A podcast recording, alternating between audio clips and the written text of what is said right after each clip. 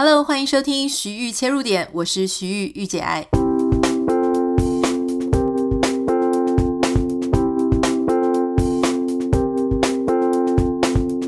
欢迎收听今天的节目，今天很开心，我们要邀请到，其实，在第八十七集的时候，他们两位曾经来到我们节目。对，这个八十七集大概是二零二零年，应该是在疫情的期间哦。当时他们来节目当中跟我们分享他们怎么样。创办这个古木木，然后做出一个非常非常好用的产品，叫做月亮裤。今天他要跟我们讲，三年后他们两位要来跟我们分享的事情是，他们不只做产品，他们简直是把这个当成一个社会运动的概念还有理念来做。我们今天欢迎古木木月亮裤的创办人两位哦，呃，史文飞跟陈苑依。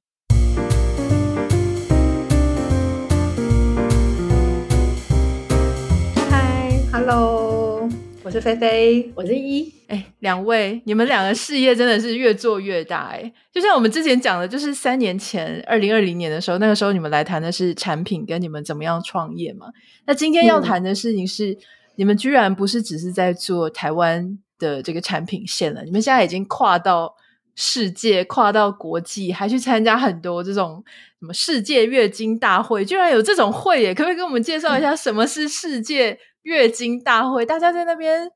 聊月经吗？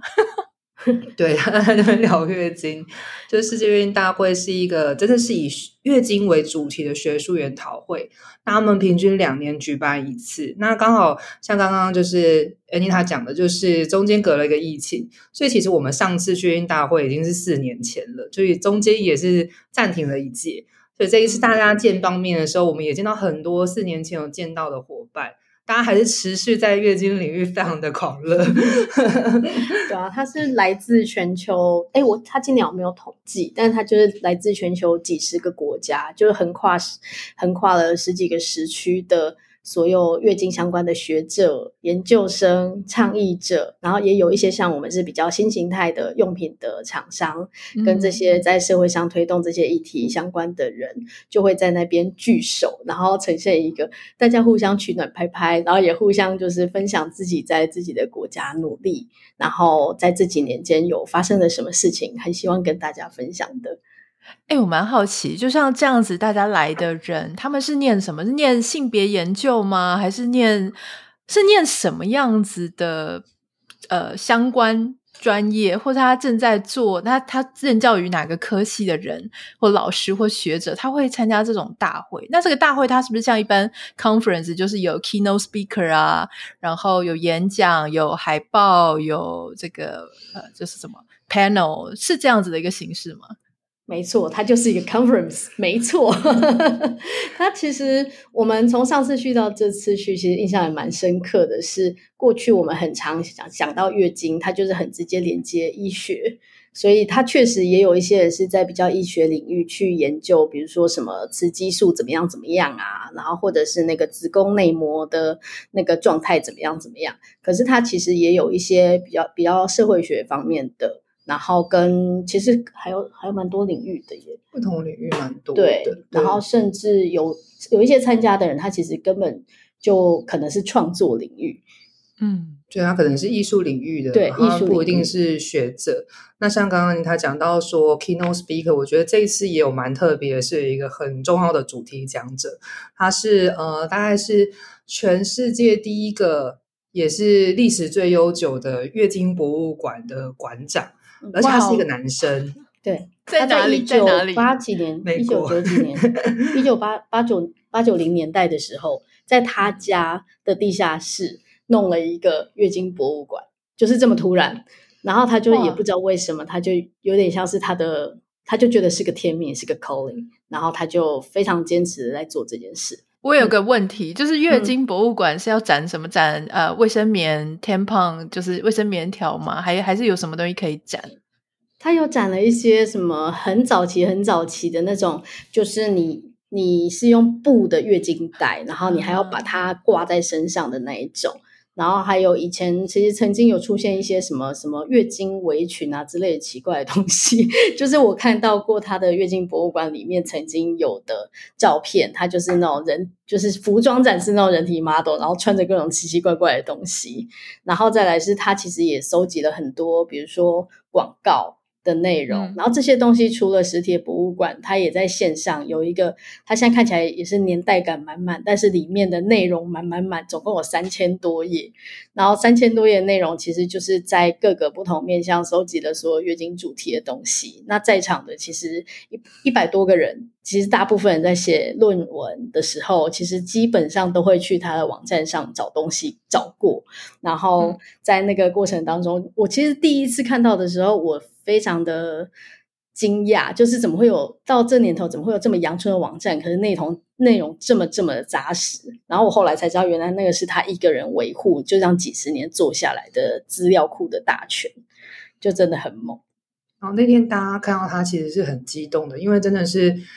真的在场几乎所有人，然后包括说我们其实，在台湾月经界就是有熟悉的朋友。其实每个人都看过那个网站，殿堂级的人物，殿堂级的人物，然后大家都深受他的启发很多，因为真的就是他是有把这些资料全部留存下，因为不会有人觉得这些资料需要被留存下来，但是他就是觉得他有这个使命感要做这件事，而且他在分享的时候，我们才知道说，其实他也因为这样子有蛮多的家庭革命，嗯，然后。就是家里的人无法理解他为什么会在这个领域做成这种程度，嗯、然后甚至这样子就是真的是家庭失和破裂之类，但他还是很坚持的在这条路上继续走。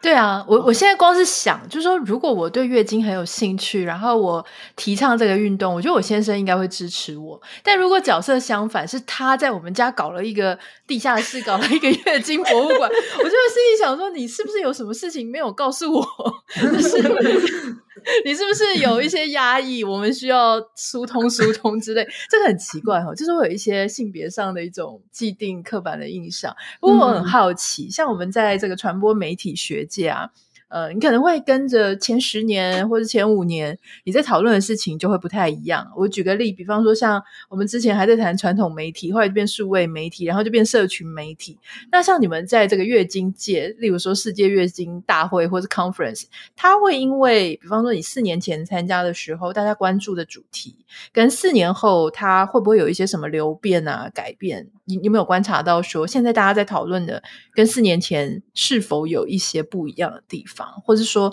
他的参与者是不是更多样性，或者更多元一点？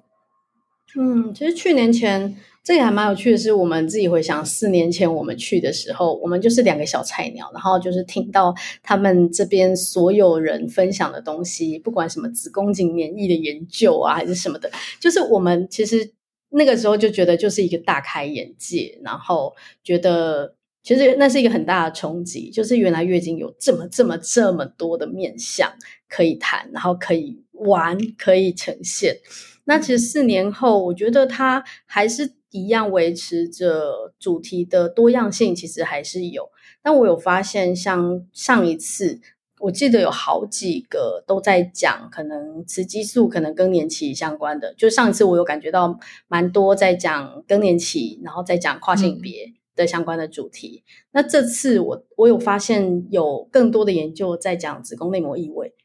嗯，就蛮妙的，就是子宫内膜异位，因为现在在医学上其实它还没有完全很找出。它到底是什么原因造成的？因为其实大部分的人的经血都会流到我们腹腔里面去，可是只有部分的人会因为这样子，它就留在腹腔就继续长了，变成子宫内膜异位。那我这次有听到好几个研究，其实在讲这方面的东西。然后上次上次好像有好几个是不同国家之间的月经文化的讨论，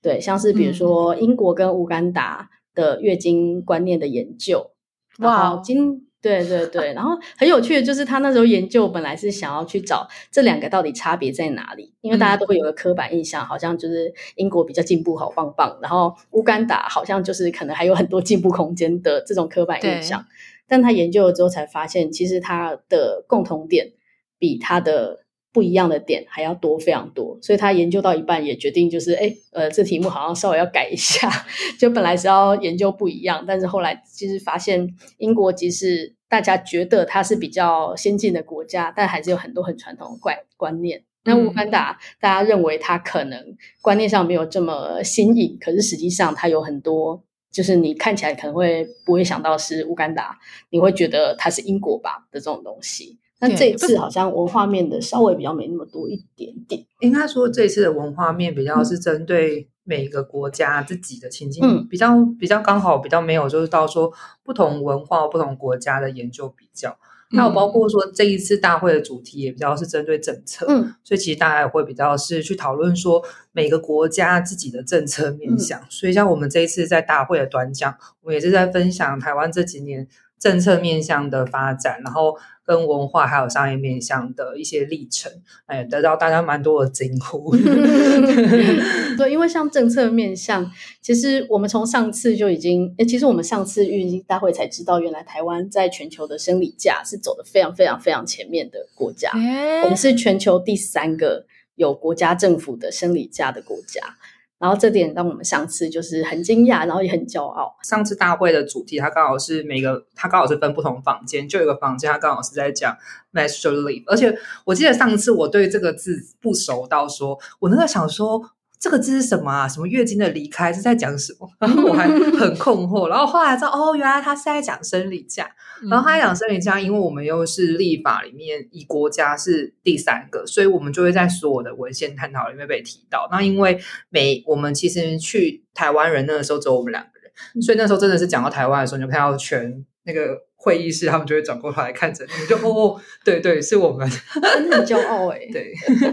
对啊。而且我其实觉得蛮有趣的，像其他国家不，我不太知道会不会像台湾一样，就说你女生生理期的时候，你就不能进庙宇啊，或者说他会认为说女生生理期来的时候是带着一种厄运啊，或是恶兆。我在想，也许乌干达是不是也是这样？我搞不清楚，但这个也许你们会比较了解，嗯、就说月经在不同文化上，其实它有代表一些不同的意涵，对不对？上次有一个印象蛮深刻，也是乌干达那一次。然后乌干达那一次，他们蛮特别，就是他讲，他把很多那个，就是他在访焦点访谈里面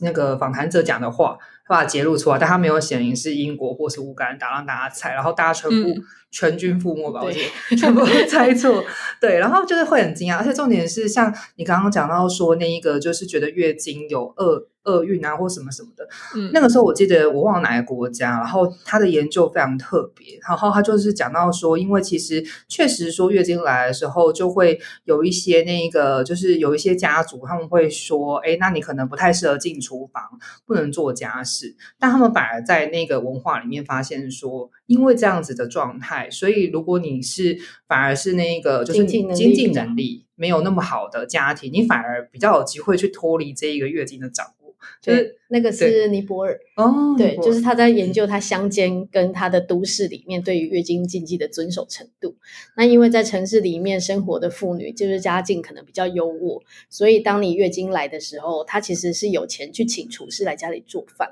所以她就可以遵守不要靠近厨房的这个禁忌。可是，在乡间的妇女，她可能经济条件没有这么好，嗯，她不煮饭，全家就没人煮饭了啊，所以她就会打破月经禁忌，就去煮饭，哦、就进厨房。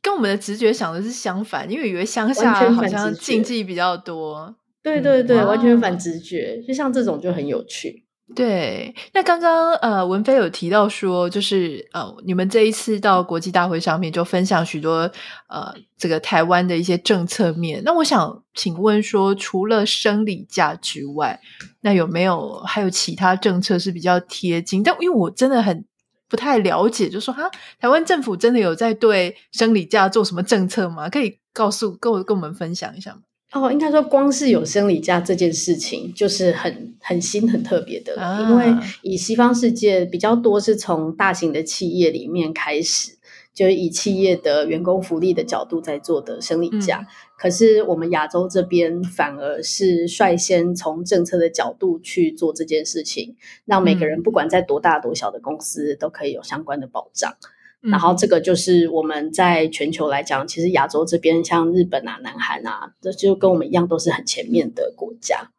嗯，然后另外我们还有跟他们分享的是，因为讲到政策嘛，就是在台湾，其实我们哦，我们在月经杯的推广的时候，其实那个时候有做了一个公共政策参与平台上面的那个，它叫什么？联署。联署，对。而且那时候发起人刚好就是菲菲，然后那时候就是有有找到了六千多人联署，让月亮杯可以在网络上比较卫生棉条，可以在网络上贩售。那这个其实我们也是想要让他看到，我们的政府可能用这样子数位的方式，让公民有机会可以表达，而且表达这种东西是真的可以进入法规里面。我们就真的因为那个联署，然后后续就是就是相关的单位继续处理，真的半年后，他就列入了那个可以在网络上销售的名单。那像这种事情，也是我们觉得这在台湾的不管是民主制度或者是数位化的程度，也都是在全球来讲很值得骄傲跟大家分享的事情。嗯嗯。对，然后再来是你刚刚说台湾感觉没做什么事情的部分，因为不知道啊，不知道说到底对，对，因为你知道有些东西你太呃视为理所当然的时候，你就不知道说、嗯、哦，原来这个是受惠于政策，或是受惠于这个社会，他、嗯、已经开始对这件事情有重视。嗯，对，你还可以再再举例这样。今年有一个新的。就是去年的时候通，就是立法院提案通过了一个，就是要在全台湾教育部管辖下的所有的学校跟他管辖的相关的场场所，要提供免费的多元生理用品。哦，然后这个是去年通过，然后在今年八月，就是今年的新的学年度，它刚开始实行。然后这里面很值得讲的是，第一个是它在全国各级的学校要免费提供。生理用品这件事情，其实在全世界也算是跑得还蛮前面了。那可是除了免费的生理用品以外，我们还多了多元这两个字。这个其实也是去年他在相关的决议的时候，有立委特别提出来强调。因为台湾现在在全世界来讲，其实也算是蛮羡蛮令人羡慕的，就是我们透过民间的力量，让我们的生理用品不再只有卫生棉跟卫生棉条。我们还有布卫生棉、月经裤、月经杯、月经碟片等等这么多的东西。那我们会觉得，它在让大家有免费生理用品可以使用的时候，它并不是只能用某几种用品，而是它有更多元的选择。所以这个政策有这样子通过，其实有一个让我们也蛮期待的地方是，这些多元的生理用品如果可以用这样子的角度出现在学校里面，那我们大家小时候，大家第一次知道月经。跟生理用品的时候，其实你就会有很丰富的理解，嗯、跟你会知道你有很丰富的选择，可以去过你想要的生活。所以这个其实也是一个蛮厉害的政策，只是实行上现在哈，我们还在继续的观察这件事情，因为政策是这样子，可是实际上各地方政府发出来的标案的内容，我们发现它其实并没有做到那么不做到，没并没有做到我们想象的那么好。甚至连教育部发出来的那个就是什么相关执行守则，它都只有提到卫生棉、不卫生棉、月经裤这种非置入型的生理用品，就会发现哦，大政策的方向很厉害，但小的方执行方向还有很多值得我们去追，然后去想办法做的事情。因为我蛮好奇的，它它要放在哪里？它是要放在厕所让大家免费拿？这样会不会有些人一下就？拿很多，还是说他是要去找老师、找辅导老师领，还是怎么样？他没有规定到那么细，所以地方、嗯、各地方政府他可能就会像有些就会说你要提供多少份，然后他可能放在学校哪里让人索取，嗯、然后有一些可能就是设置，但他他的原则上有讲到要让拿的人不会被标签化，然后以及他要让，嗯、因为他其实最主要的目的是希望让。资源上面比较，就经济资源比较没有这么丰裕的人，他可以有适合他的生理用品，这是他政策最一开始的初衷，就是不要因为自己本身的背景而你只有很有限的选择。对，所以他其实反而会刻意让大家拿的时候不会那种啊，你一定要登记才可以呀，啊，你怎么拿那么多？他反而会，就这个是在他很少几个字的守则里面有特别讲到的。毕竟这个政策它是利益良好，只是因为它现在就是刚开始的阶段，所以其实还会有很多执行上的细则会需要再去更细琢跟讨论。因为一定有很多事情是我们想的很理想，可是实际上在执行起来就会发现哦。可能就像你说的，有的人一定会可能拿比较多，那可能后面他可能就得用学号去做配给。嗯、那其实那个时候我自己觉得，当法案他提到的不只是免费的。免费的卫生棉，而是多元生理用品的时候，就代表说，其实就是呃，其实整个国家对于生理用品的理解跟想象，其实比我们想象的更全，更就是我觉得是一个更多元的一个观。一个一个样貌，嗯、然后那而且其实像我们前阵子或这几年，其实国际上很常讨论到月经贫穷啊、月经平权这些议题。其实它某种程度上在用品上，它是真的蛮需要透过重复使用的用品去做推广，因为它就是可以让实际上很多人他拿到了这个重复用品之后，他就可以不用再去想说，诶，他下一次他可能要怎么办。它是可以实际上被解决的，可是因为重复使用用品，它真的单价上确实是比较高的，所以如果能够透过政府的补助，去让大家可以去拥有的话，真的可以让整个月经平权这件事情，它可以有更有效的推动跟普及。嗯。我刚刚在节目一开始就说你们很有趣，你们原本是在做月亮裤嘛，一开始，但是做产品线。可是现在你看，刚刚我们讲了呃月经大会，你们不只是去参与，你们还把台湾的政策啊，台湾正在做的事情去跟国际社群分享。那还有一个很有趣的事情是，前阵子如果大家有看到媒体，也是在媒体上面被报道的非常热烈，就是你们办了第二届的月经狂欢节，可以帮我们介绍一下这个月经狂欢节？因为你们的合办单位是郑家纯嘛，纯他的纯色。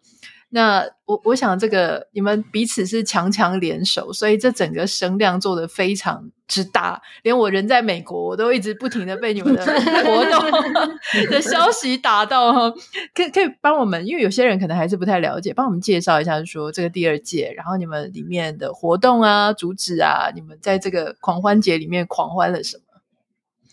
最近狂欢节今年就很荣幸，就举办了第二届。然后，那我们其实一开始在。就是我们在筹办这个月经狂欢节的时候，其实我们就是很希望说可以带领社会跟月经一起狂欢。我们希望说，过去大家可能对月经，不管你的印象是什么，因为通常其实都是比较负面的，因为常常都会不太舒服，或是没有很想要讨论它。但我们能不能透过不同的艺术展演跟有趣的游戏活动，然后让大家对于这整个想法是有一个覆盖的？就是你从此以后，你想要月经，你会发现说，哦，原来它可以有这些方式去呈现、去玩耍。那也像我们刚刚一讲到说，就是我们其实是真的是四年前去世界月经大会的时候，就看到大家怎么讨论月经，我觉得我们心里那个心里那个小小那个小猛兽就讲哇，就是说哦，原来因为他们真的是他们月经大会除了那种就是看起来很。很严谨的学术研讨会之外，我印象很深的是我们四年前第一次去的第一个下午，然后我们就一群人，因为就有很多研究月经学的，其实年纪很很大，就他们可能是白发苍苍的那种很德高望重的学者，也有像我们这样年轻的小白兔，然后我们就是一群人在大会的礼堂，就在学校的大礼堂，我们就跟着一个很厉害的艺术家，一个舞蹈家，我们在跳饥渴的卵巢之舞，然后那边哇，就是什么啊？就是这个是排卵期，然后这个是月经期，然后就开始就是在就是他在舞台上，就是用不同的周期，用不同的语言去表达那个就是不同周期的那一个月经，然后跟卵子的心情。然后后来重点是我们就是我们我当时真的是被吓到，我就想说天哪！就是因为我在台湾自就是我们在台湾自学是月经仔仔、月经狂热者，就我到那边我真的觉得我非常的渺小。我们超正常，对，就我觉得。就你们太严肃了，是不是？对对对对，我没有办法融入，我当然觉得我被吓到。就是啊，好卵卵卵巢好，然后他们台上都，然后全部人在那边，然后我们就呃，然后我就在旁边拍，然后我想说，我真的当下有点不太敢跳下去跳舞。我们那个当下真的懂了别人是怎么看我们的，对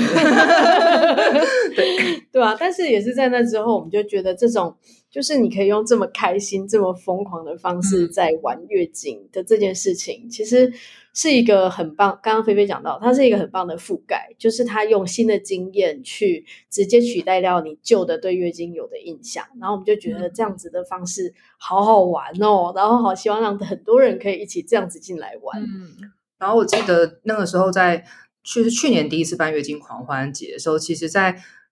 这个活动推出我档就是前期，其实我都还是很紧张的。我就跟我就有跟一说，我真的不知道大家这个社会大众，大家能不能接受这样子的概念，这样子的活动，因为我们其实就像刚才他讲的，我们不只是在推广就是月亮裤这样子新形态的产品跟品牌，就我们其实到后面，我们其实更多的是我们在讨论说月经在这个社会上它被看待的方式，我们怎么样去讨论它。那其实因为我们一直很希望大家可以正向看待月经，可是正向看待月经，它听起来就是一个很。平平的一个情绪，我们后来想说，我们好像可以用一个更极端的方式去讨论月经，我们就把月经跟狂欢这两个字连在一起，然后大家就开始会觉得很困惑，为什么这两个词它可以被连在一起？然后我们试着要去呈现这件事情，然后我真的记得我去年很紧张，然后但是那个当下，当活动真的推出了当下，然后看到就是路过的人，因为我们那个时候又。一直蛮坚持说，到这两年其实都是，我们都蛮坚持说，希望活动是免费入场，因为我们希望让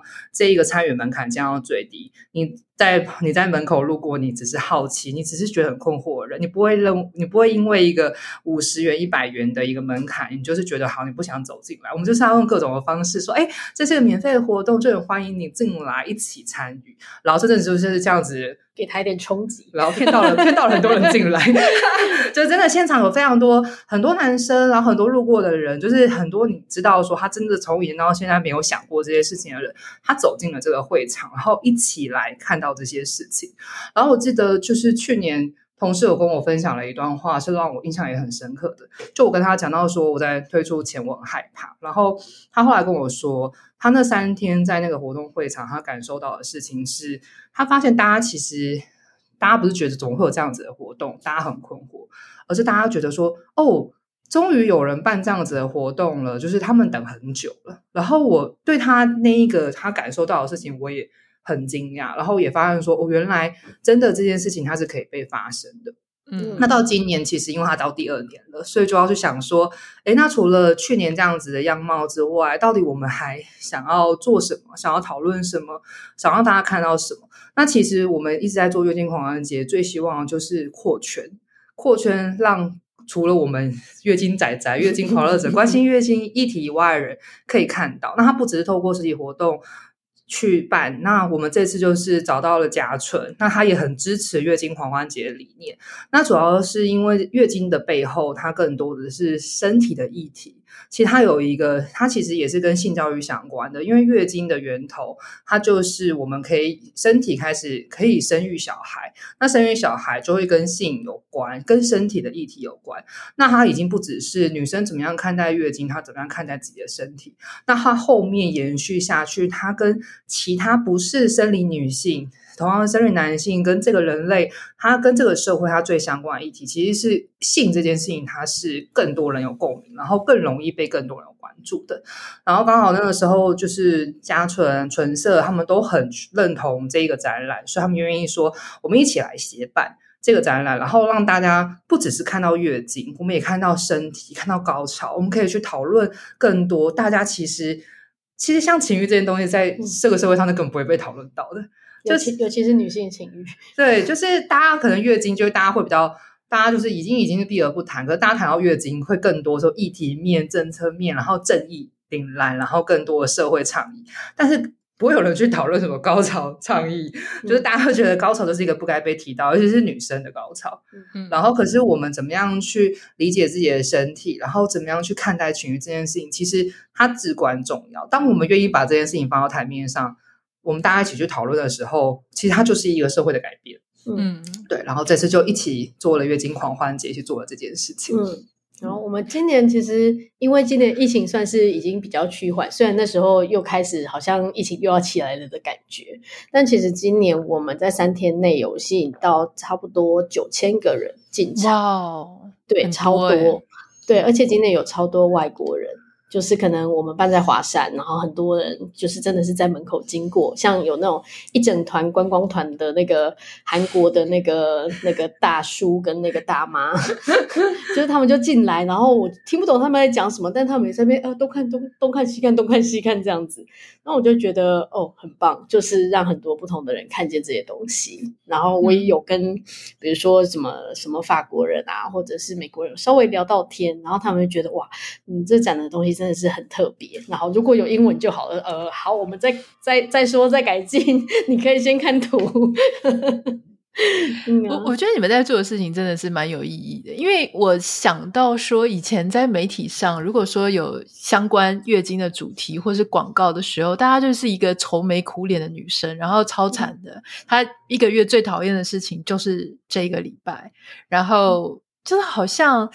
会有那么一个你很不喜欢的一段时期，就是你在媒体上不断的。吸收到这样子的资讯的时候，你就会觉得身为一个女人好可怜哦。就是我们为什么要有这样子的事情？可是我觉得你们在做一件事情很棒，就是说把月经狂欢，这是女生的 privilege，这个是女生很独有的一个经验。而这个经验是，虽然你没有可能异性哈男生或是其他呃没有你，你可能在生理上没有这样子的经验，可是你在心理上可以跟我们站在一起。所以我觉得他反而会。就是透过你们这样去扭转一个月经，它在媒体上的既定形象，我觉得它慢慢慢慢的就会感染很多人。他会觉得，身为女生不是一开始就这么可怜，就注定了要这么可怜。我们不是受害，不是月经的受害者，而是我们有一个很共同的，然后很独特的生命经历。这个是我们可以好好珍惜的。因为说真的，到我这个年龄，可能再过十几年。我不知道会不会到二十年，就说不定这个经历也就没有了。那其实这一段时间呢，我真的是觉得是其实蛮幸福的，因为就是每个人都有各自不同的生命的一个历程嘛，哈。那我很好奇，就是说你们其实不只是跟像家纯啊、纯色这样子的私人的单位去合作很多事情，你们甚至还跟政府合作。那因为我常常都觉得说，政府的政策它要推动。有时候不是只是靠他们自己坐在办公室里面，突然之间就灵光乍现，他一定也要跟外界常常互动。所以我其实蛮相信说，你们去跟政府互动的过程当中，无形之间，虽然你们不是立委，但也许你们认识立委，也许有立委支持你们，那也许有政府，他慢慢的他就更加的走得更前面。但我蛮好奇，就说你们跟政府合作是做了哪一些内容？像这半年比较深度的，就是我们跟桃园市政府做一个月经的经验调查。那那个月经经验调查，就是我们有针对桃园市民，然后去做，就是包括说他们对月经的态度，然后呢，生理用品的使用习惯，他们对月经的知识，然后更重要的就是在桃园市政府，他这几年推动的月经平权政策中推行的状况，就民众了解的程度。嗯、那我们会更希望说理解说，哎，他们的需求。然后对于后续政策的一些就是建议，那其实像我们就会发现说，因为像这一次我们又是又跟社会局合作，其实对我来说意义很重大，就是像我们做了非常多这些月经相关的倡议，其实更重要的就是他，我们可能我说真的，我们可能能够接触到的人还是比较是，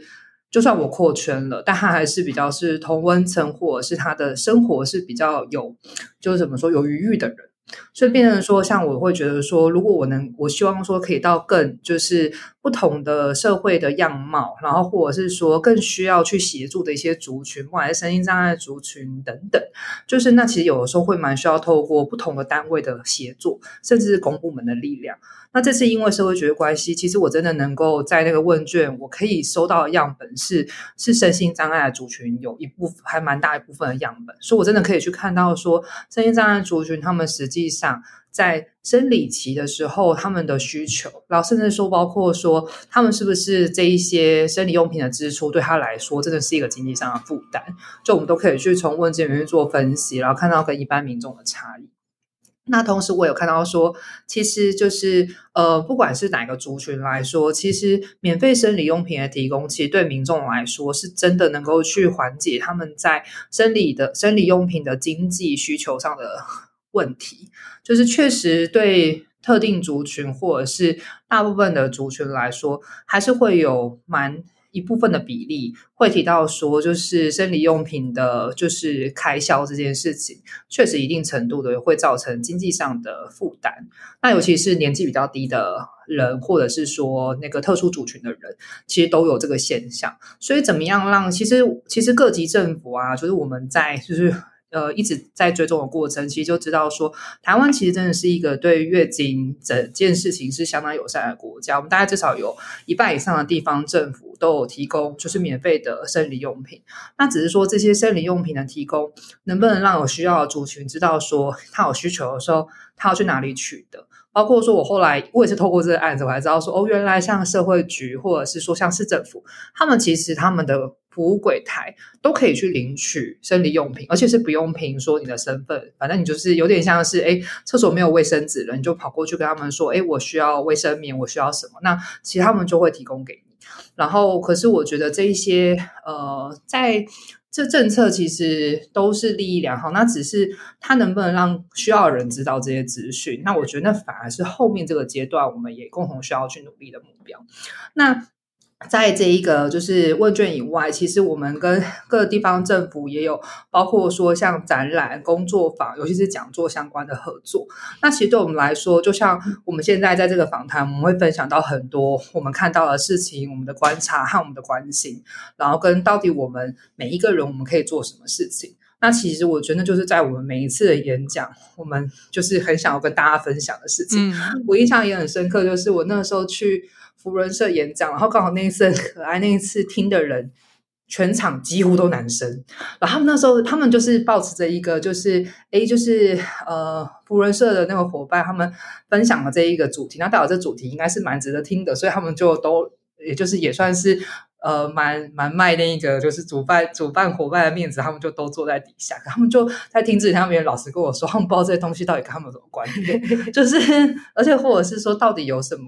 有趣或者值得讨论的点，可就让我可能跟他分享说，诶，我们从头到尾做了什么事情啊？然后原来月经就是这件事情，它不只是产品本身的身体体验，然后也包括说，到底我们在讨论广告、讨论这些面向政策活动，我们可以做什么事情？嗯、然后大家就是整个，就是我觉得我当时就是有一种传教的感觉。然后后来整个结束了之后都非常热血，他们就觉得说，哦，原来可以这样子，就是他他也要去跟。其他人分享，就是他今天听到的这些事情。而真的，我后来再去他们的聚会，他们真的是会跟其他我不认识的人说：“哎，我上次听那个讲座，你知道其实月经它可以怎样怎样怎样难吗？”然后我觉得哇，原来这件事情它真的是，它真的是可以很有影响力，然后让大家会理解说，我原来。我也可以做一些什么事情，嗯，很赞。我刚我刚刚想到，先前我们有一次也是去台南，就是办在台南市政府里面的活动，嗯，然后参与的人是来自全台湾好蛮多县市的儿少代表。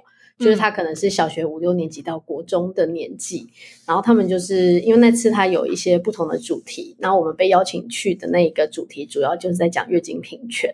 那像刚刚菲菲说的，就确实很多时候我们想要让这整个对于月经的认知跟理解，可以在未来变得更好。很多时候透过政府的力量，让我们直接接触到这些正在成长的青少年们。然后，所以像儿少儿少代表这种，他其实就是呃，在各县市里面找了这些小朋友们，然后从他们的角度去看，说，哎，这个政府可以给我们怎么样更好的生活？然后就是他们也会提出一些他们的，比如说在学校环境怎么样啊，然后或者是在青少年生活怎么样怎么样的一些建议。那在这个时候有机会去跟他们聊这些月经平权的东西，然后给你可以用什么样的方式看待月经？那我也相信以他们。在的这些位置，然后跟甚至他们的同学，他们成长过程当中，因为他们真的还小，他们这一辈子还有很多的机会可以去影响到更多的人。我觉得这也是跟政府单位合作的时候，会让我们觉得真的是可以很深入的去深耕到这些可能从小开始对月经有一个比较丰富的印象的这个机会。嗯，诶，在节目的最后啊，结束之前，我其实要非常非常的赞美，就是说，因为我现在我最近也有收到你们的新的产品，然后我就发现新的产品的吸力，应该是说它穿起来更干爽，然后我在想说，嗯、呃，而而且不只是呃，就是内裤之外，因为我自己本身是棉条，然后我会在。呃，来的前两三天用棉条加上就是月亮裤，那这样子的好处呢？以前没有穿月亮裤之前，我就是要搭护垫，然后大家知道，只要一有那种 pad 之类的，就是有护垫之类的，你就会非常的不透风，而且嗯，很麻烦的，就就是有摩擦，摩擦的时候你的皮肤就会不舒服。那后来有了月亮裤之后呢，我就觉得非常的放心，就是我就是棉条，然后加月亮裤，然后量很少的时候棉条不用，就是月亮裤。然后我老公就知道，我只要一生理期的时候，我就会去打开我的 衣柜，然后赶快去拿出 拿出我的法宝出来哈。那现在不只是有裤子，还有运动裤诶，所以我其实很好奇，就上一次我们在访谈刚刚有提到说已经是三年前了，这个三年因为已经是节目最后，我我很想很好奇说你们这三年的产品上的进步革新有没有一个，就是像我自己自己的个人体验，使用者体验是非常好，比方说吸力更好，更舒服，然后形态更多样，那可以稍微。简短的帮我们简介一下，说你们这三年来的产品上的革新是什么？前面听到说那个是八十几集的时候，刚刚说、嗯、那个我印象中好像是疫情前的，甚至是疫情前的事情。对，然后可能那个时候我们应该刚上市没有太久，然后是只有目前的经典的款式的大概两三个款式，可能颜色大概也只有两三种，对吗？就是肤色的，肤色的，然后黑底的，然后还有运动型，嗯、但运动型那时候好像还没上市，嗯、但是你们有先寄给我，就是那个也很好穿，四角的。那时候是二零二零年十月，美国已经疫情了，但是台湾因为那时候封控的很好，所以台湾那时候还没有疫情，大概是那个时候。你知道我到现在都还在穿呢、欸，我刚刚在一直在考虑我要不要告诉你们，我到现在还在穿，因为这有点恶心啊，想说内裤不是应该要常常 常常要换？但我突然想起来，你们三年前跟我讲一个故事，让我放放开心胸来跟你们分享这个穿了三年哈。因为你们那时候跟我讲说，你们在研发的时候，你们两个居然还穿同一条裤子，是不是？就洗一洗，两个创办人还穿同一条，这个更恶心，吸血的，对 对，而且是吸血的，吸吸你的血，再吸吸我的血。现在已经没有这样了，对，但就是之前真的是。过过这样的生活，穿同一条吸血内裤创业，对啊，你们真的是同穿一条裤呢？哇，那那我那我想起来，你知道，其实像你穿那个运动款啊，就是那个平口的裤子，它当年我们会先出这个款式，因为其实通常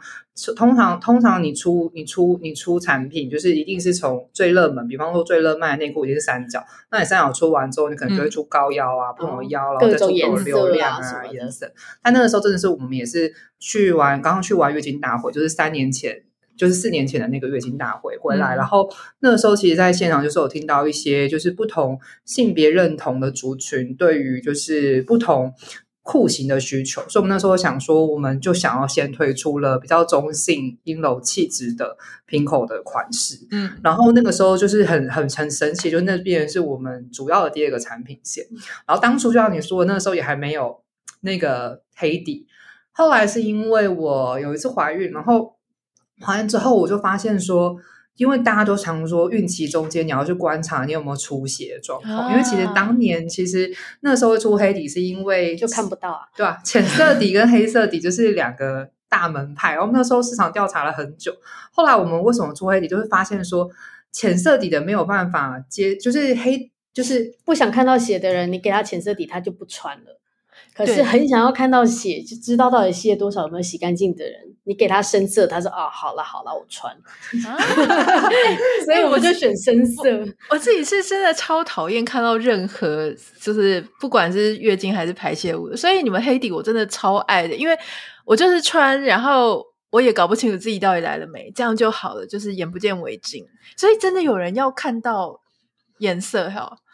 对他们其实会第一个就是他们。在意说洗的干不干净，这是一个。然后第二个就是那种很在意就是健康，他们就会觉得说他们要观察。那后来真的是因为我在怀孕的过程，我真的发现说，因为我每天都穿月亮裤，就是因为我可能就是平常如果分泌物啊，或者是说尤其怀孕漏尿什么之类的，然后我每天都穿月亮裤，然后我就发现一个大问题了。大家都说怀孕的时候一定要观察你有没有异常出血，我完全看不到。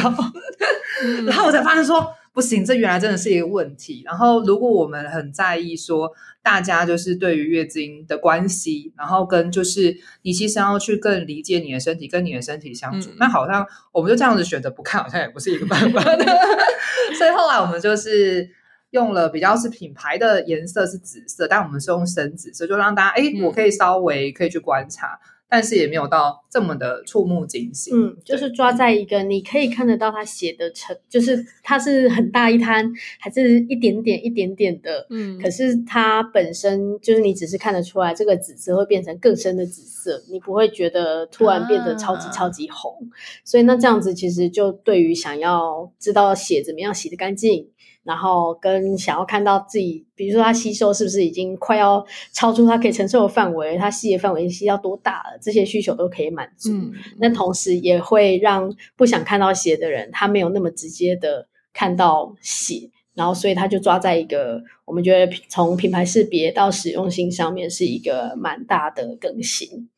然后后面它就是后面我们就是也出了不同的腰高，就包括高腰的款式，然后也有分不同的流量，就是有那种量超级大就可以用，然后就会很安心。然后甚至就是除就是呃除了就是你后来收到的运动长短裤之外，中间我们到今年应该是第三年，就是我们跟三丽鸥有合作联名，然后就是让大家嗯、哦、好想要，对啊，对，因为我们就觉得。三丽鸥的谁？三丽鸥的谁？Kitty、双星仙子、美乐蒂，然后库洛米、库洛米，然后布丁、金牛布丁狗。哎啊！天哪，我说出来了啊啊！还没公开，还没公开，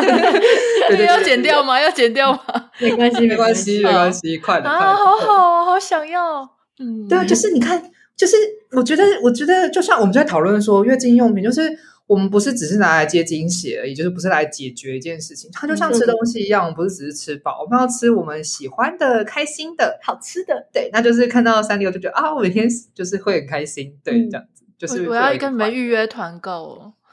我们要来开团这样